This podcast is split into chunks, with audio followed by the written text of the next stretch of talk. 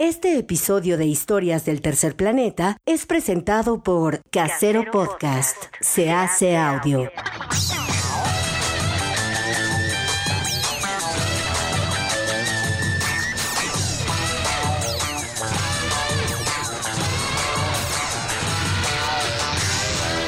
En Casero Podcast te traemos las historias que merecen ser escuchadas.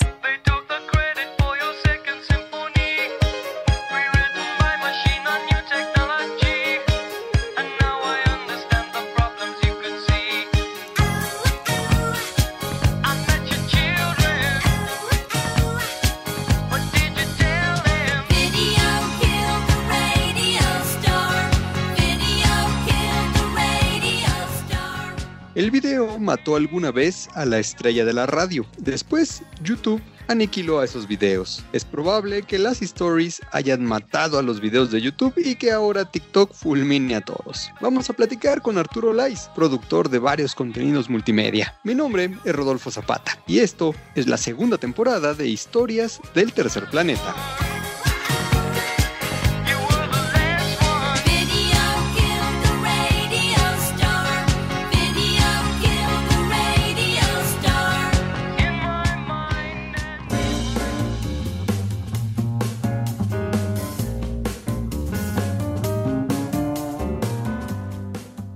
Gusto saludar a Arturo Lais en esta segunda temporada de Historias del Tercer Planeta. Él es productor de Monkey Riders, de Elefantillo, de Squinkles con cámara y galaxias circunvecinas. Mi querido Lais, ¿cómo estás? ¿Qué onda, Rodolfo? Bien guardado en esta cuarentena interminable. Días de cuarentena, días de estar guardados, pero está bien porque entonces uno puede consumir más cosas de las cuales tú produces. Así que cuéntale primero a las personas que nos escuchan de qué va Elefantillo, por ejemplo.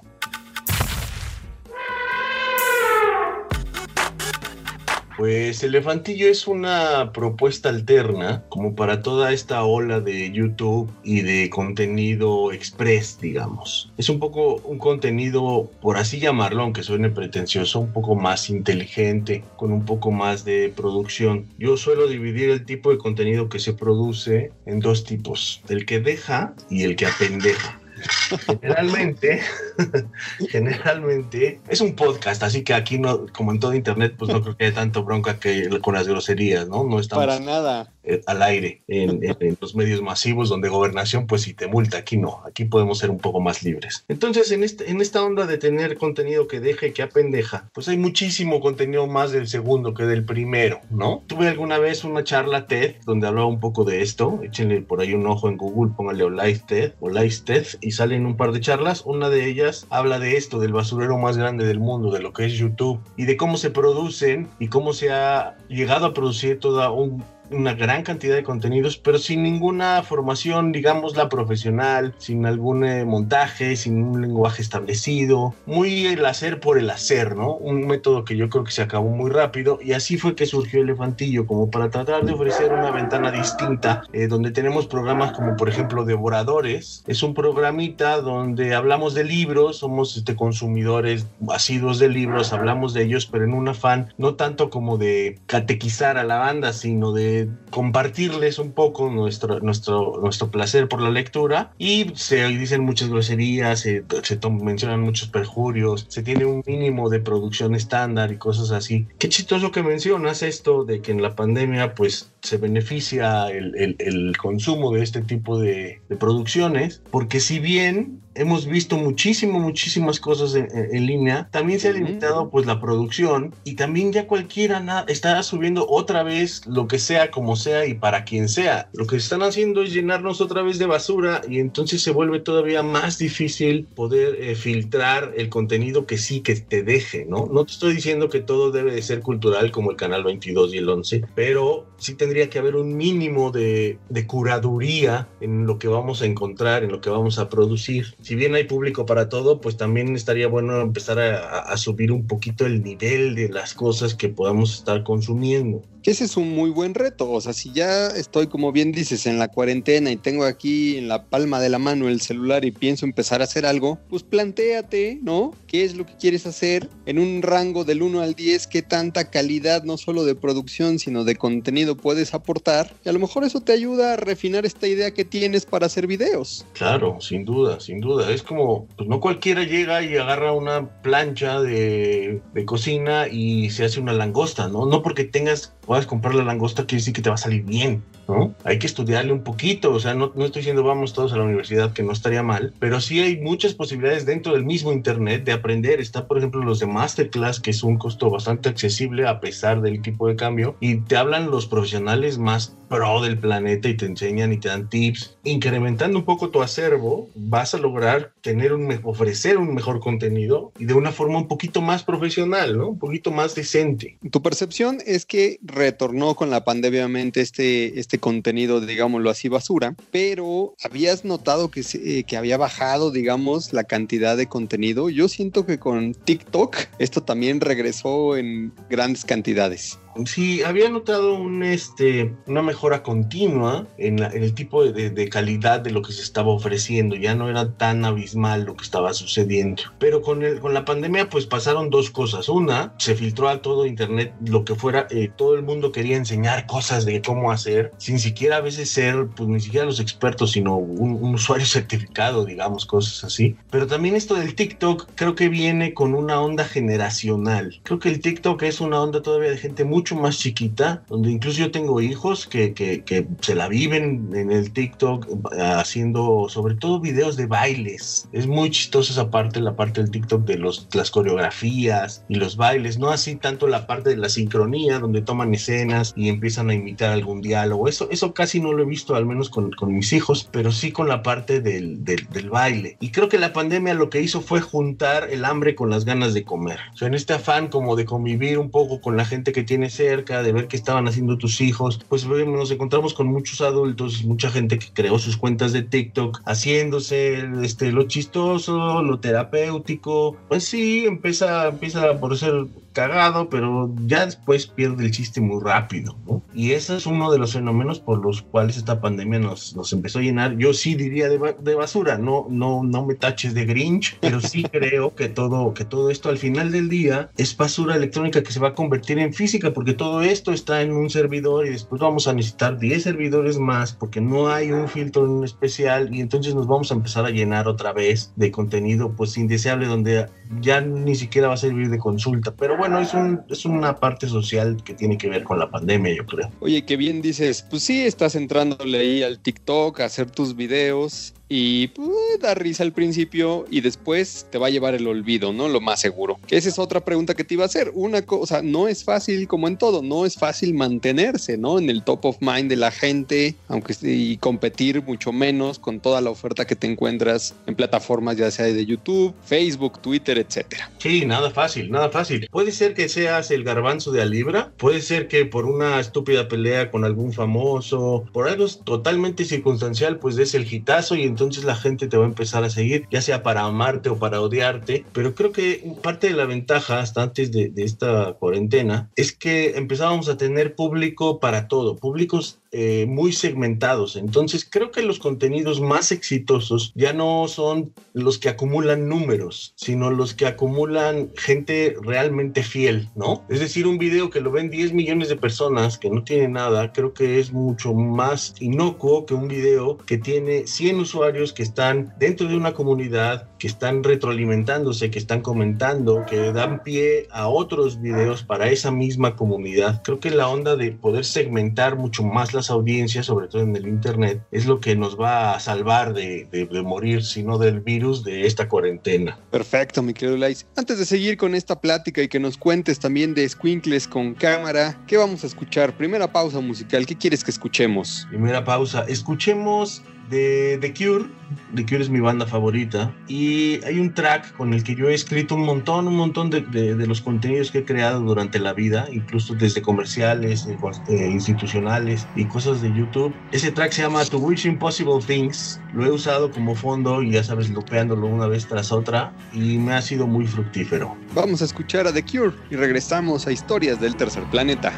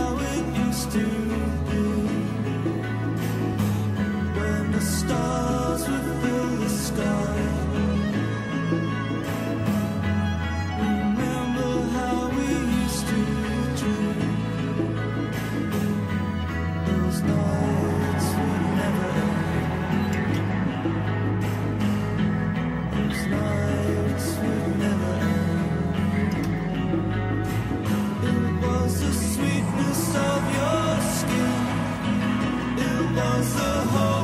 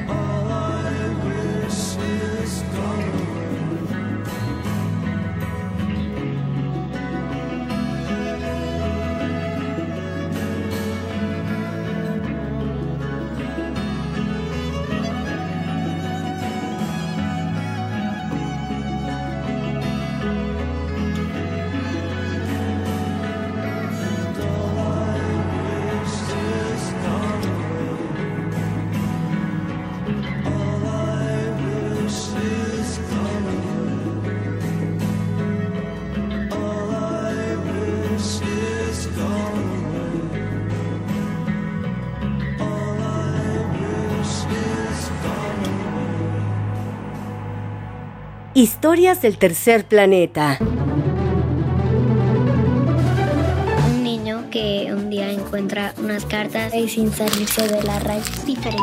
Y si se portan mal, tienen que comer comida para perros. Algo así como la mantita del personaje de, de- Charlie. de- Flippy Charlie. Pero de cierta forma cambia. ¿Qué sentiste cuando lo leíste? Súper complicado. Si comes libros, ¿cómo haces caca? Sería letras. Yo la probé alguna vez y es, es dura.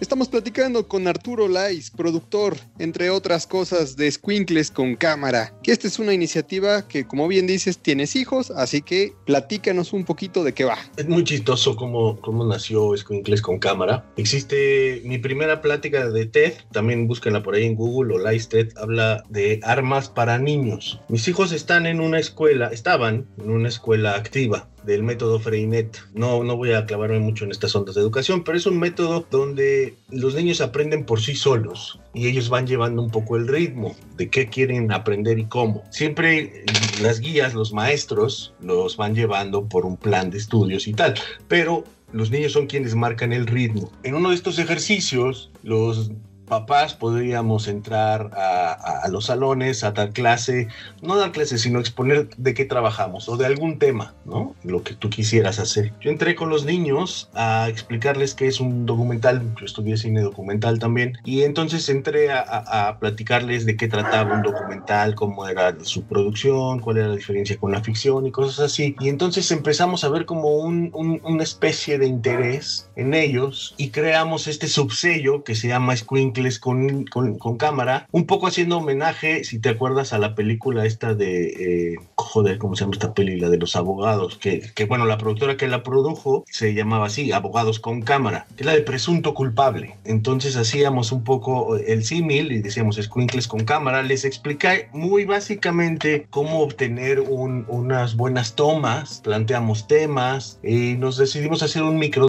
El primero de ellos se llamaba Te huelen los pies. Hicimos unos manifiestos para el sello productor, no hacer lo que ya hacía otras personas, que nada nos dé asco, no tenerle miedo a la cámara. Entonces, básicamente les enseñamos a 33 niños cómo usar la cámara, cómo salir a entrevistar, cómo buscar información y consolidamos este microdocumental que se llama Te huelen los pies, conservando siempre la perspectiva de los niños, dándoles una herramienta para poder hablar mediante las cosas audiovisuales. Y de ahí se Ok. desprendieron algunos otros como Los mocos mm, son amigos, no comida, Pinches Piojos, eh, Papá Pipí. Y después caímos también en una serie de libros de, para hablar sobre libros, sobre literatura infantil. Nació Squinkles con libros y donde teníamos 14 programas. Yo, junto, yo conducía junto con otro amigo, un filólogo, Jonathan Rojas, y hablábamos de libros para niños, pero con los niños en la mesa y con un mood como mucho más tranquilo, sin tratar siempre de, de exponer cátedras, sino de más bien darle rienda a lo que ellos traen en la cabeza y de ahí sacar las hebras. Estuvo muy, muy interesante. Recibimos unas nominaciones eh, de web series en Bilbao, ganamos uno de los premios. Recibimos otra nominación en Miami Web Fest.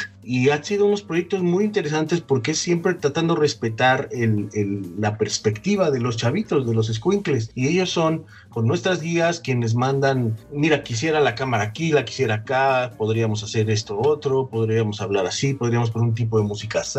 Entonces te das cuenta cómo los niños van creciendo y, y van siendo moldeados por esta onda social, por esta onda educativa. Y entonces tratamos nosotros de dejarlos seguir siendo pues muy auténticos. Que ese, eh, o sea, es un fenómeno que se está replicando en todas partes. El rollo de tengo un hijo que justamente, pues, es ávido consumidor de videos en internet. Y no solo eso, quiere dar el brinco, ¿no? A producir, a crear, a estar ahí. ¿Qué le recomendarías a los papás de estos niños? ¿A dónde se asomen? ¿Cómo se acerquen a sus hijos y les digan, ah, pues, para que tengan cierto éxito y si no al menos para este rato que se los van a estar pasando juntos, que hagan las cosas de una mejor manera? ¿Dónde, dónde pueden checar algunos consejos o qué es lo que tú les recomendarías? Yo les recomiendo dos cosas, una offline y una online. La primera es lean. Lean solos y lean con sus hijos. Y dejen que sus hijos lean también solos. Y entonces vamos a encontrar hay una especie de, vinculación en la que vamos a poder definir lo que tú decías, un contenido un poco más inteligente. Estoy, quizás sono muy grinch, pero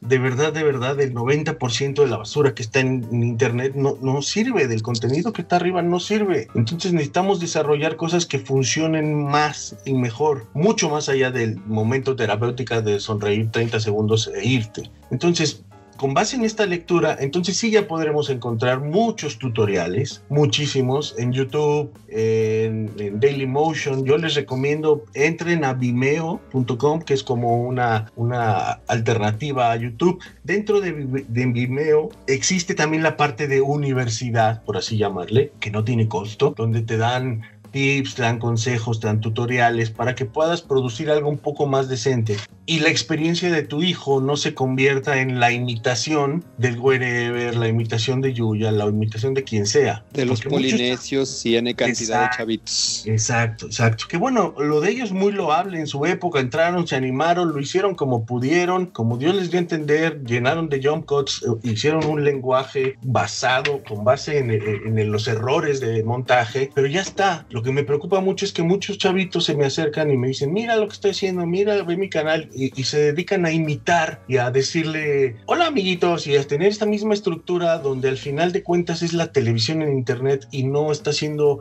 un lenguaje tal cual propio. Entonces, si ya tienen el bagaje de la, el bagaje de la lectura y de, de- de la selección de este contenido distinto, si encontraron también ya una manera semi-profesional de hacerlo, de hacerlo un poco distinto, entonces puedes romper las reglas, puedes romper este mismo esquema y entonces adentrarte en algo distinto que puedan hacer juntos. Y creo que en, en esa parte es donde va a estar el regocijo y donde va a estar como lo mejor para poder desarrollar contenidos nuevos. No quiere decir que todos le van a pegar, es muy complicado. Eh, ganar este dinero de internet y ganar de YouTube y tampoco es tan dulce y tan sencillo como suena, pero creo que la ganancia en realidad va a estar en que la gente se comprometa con tu contenido, sea fiel a tu contenido y tú mismo seas fiel a esta oferta que vas a hacer. Perfectísimo, mi querido Lais. Antes de hablar de ese contenido que no nos gusta tanto y que es el basura, quiero que escuchemos la segunda rola que has elegido. La segunda rola es de un grupo nuevo que se llama Las Migas, nuevo entre comillas, tiene cuatro, cinco años quizá. Son, es un grupo español, son puras mujeres, tocan flamenco, me encanta el flamenco, viví un tiempo en España, amo el género. Y esta canción se llama La Maleta y también sirve como una especie de loop de trance hipnótico para cuando yo estoy creando cosas. Y pues a ver si a alguien más le pega. Vamos pues a escuchar y regresamos. Ya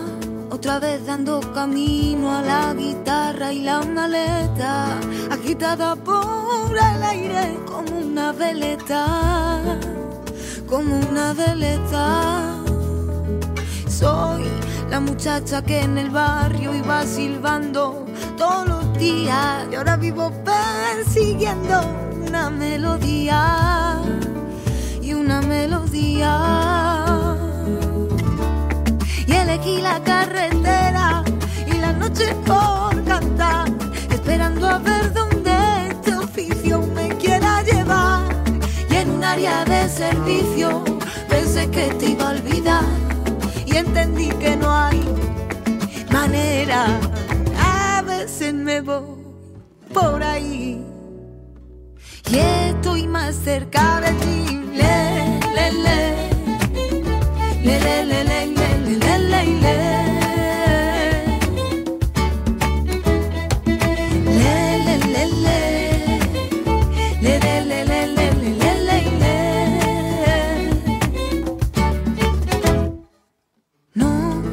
pretendo que comprendas que la noche es mi aliada, que brindo con mi musa por la madrugada la madrugada. Porque siempre es tan difícil que nos miremos de frente, que a veces nos perdamos entre tanta gente y entre tanta gente.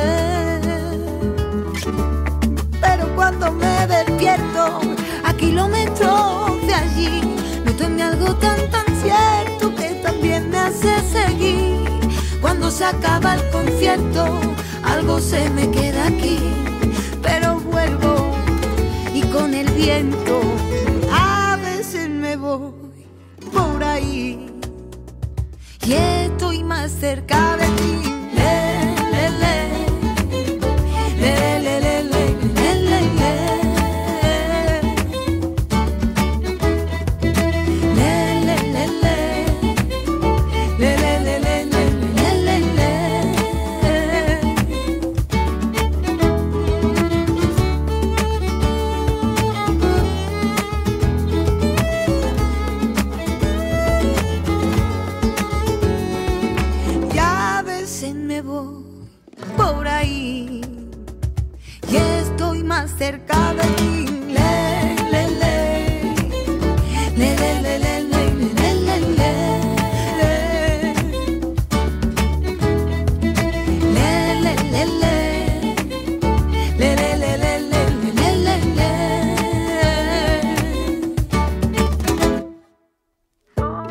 la muchacha que en el barrio iba silbando todos los días.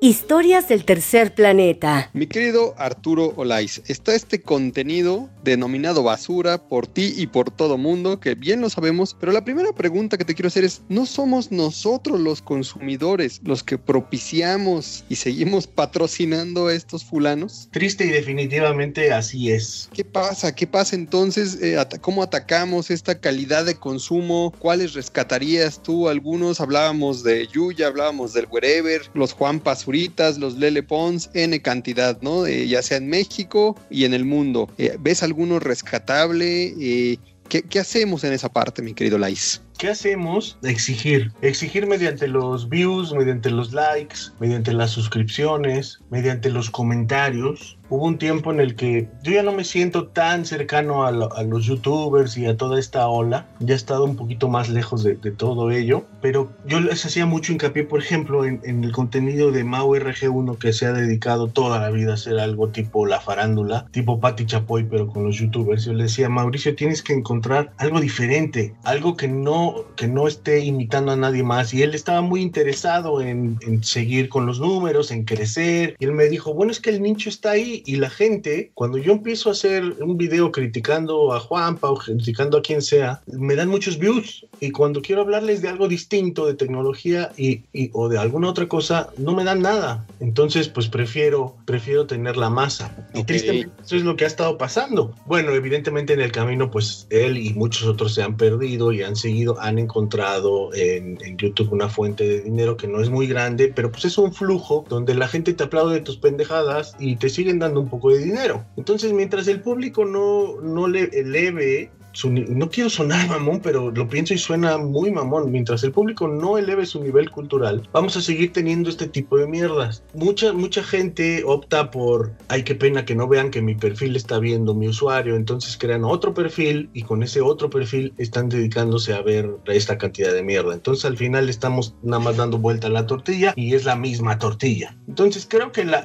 en la medida en que aplaudamos, en la medida en que dejemos de consumir este contenido que, que- que muchas veces sabemos en realidad que no nos está dejando nada, que no nos funciona, en esa medida vamos a poder tener cosas más interesantes. Y ahora, esto es algo que también le, le pasa a todo mundo, ¿no? O sea, yo alguna vez estuve haciendo un programa que se llamaba Gente de Confianza, que al principio no quería hacerlo, ya después hablé con los chavos, lo hicimos y dije, bueno, si vamos a hacerlo, vamos a meterle un poco más de cerebro, un poco más de cosas, lo hicimos, empezó a jalar un, un poco menos, evidentemente la gente busca cosas no tan complejas. Creo que es un, es una- es un, eh, es un problema latinoamericano, yo creo. Y también de generación, porque veo que los chavitos, no, no, no la generación TikTok, sino los que están un poquito arriba, creo que las generaciones ahora están siendo mucho menos espaciadas y hay generaciones casi de 2, 3 años de diferencia donde veo el consumo de los niños de secundaria que es dif- diferente al de los niños de primaria. Pues creo que los más chicos están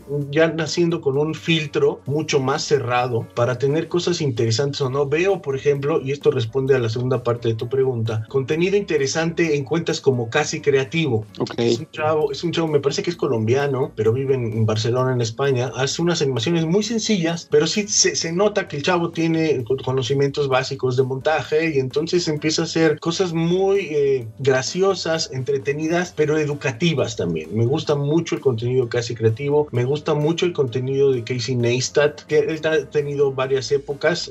Hubo un momento en el que estaba también empezando a caer como en esta cosa consumista, pero está, empe- está regresando. Eh, me gustan cosas como, pues, como tu podcast, por ejemplo. El mundo del podcast, del podcast, perdón, está mucho más vivo en esta tercera ola y ha estado mucho más interesante y creo que es contenido que deja. Es más difícil perderse en la estupidez en, en los podcasts. Sí hay de estas emisiones en las que se dedican a comentar pura basura y así, y, y son lástima, pero son de los que tienen más audiencia. Pero aún así creo que en los podcasts estamos encontrando mucho más contenido más interesante y un poco más curado. Hay muchos de ficción muy interesantes. La gente, estas, los españoles estos que ahorita estoy olvidando el nombre, ahorita lo, lo tengo aquí mismo en mi teléfono y te lo digo. Podium Podcast también tiene una oferta de podcast muy bien hecha en, español, eh, son españoles. Tienen cosas de ficción muy interesantes. El mismo Spotify ha- ha producido cosas muy interesantes como series como Fausto, series como este micro reportajes del aeropuerto, eh, conducido por Risco. Creo que por ahí va la onda un poquito más, alejarnos, al menos yo es lo que he estado intentando hacer, alejarme un poco más del YouTube, de la cosa audiovisual, para quedarme solamente en la cosa auditiva. Y el podcast creo que va a tener dos, tres años donde va a surgir y va a dictar las cosas distintas, porque hay muchas veces que también los creadores de contenido se dedican a, a- a grabarse, en subirlo al YouTube y ese mismo audio lo bajan al podcast como si fueran el mismo medio sin entender que el medio es el mensaje y al revés y no hacen alguna diferencia. Creo que el podcast va a traer un poco de cambios en estas cosas y va a dictar una nueva, una nueva manera de comunicar. Correcto, sí, incluso estos este, programas que se emiten a través de la radio tradicional y lo único que hacen es pedir la grabación y subirla, ¿no? Íntegra. Exacto, Este, qué flojera, y o sea, entonces no- ya es un podcast. Exacto, no tienes por qué estar ahí porque todo el mundo está. No, no, no, no. Si tienes algo que decir en ese medio, en ese mensaje, pues hazlo. Pero si no, no importa, no te subas. Ya con el radio estás bien. Mi querido Lais, muchas gracias por esta plática que no fue tan atropellada con el afilador, ni con el perro, ni con el avión. Muchas, muchas gracias. No, hombre, ¿de qué? Gracias a ti. Arturo Lais es productor, productor de Elefantillo, como ya escucharon, de Squinkles con cámara, Monkey Riders, Galaxias, Circunvecinas. Échenle ahí una googleada a sus pláticas en TED y nos escuchamos nosotros en la próxima emisión de Historias del Tercer Planeta. A nombre de Jesús González, productor de este programa, mi nombre es Rodolfo Zapata. Chao.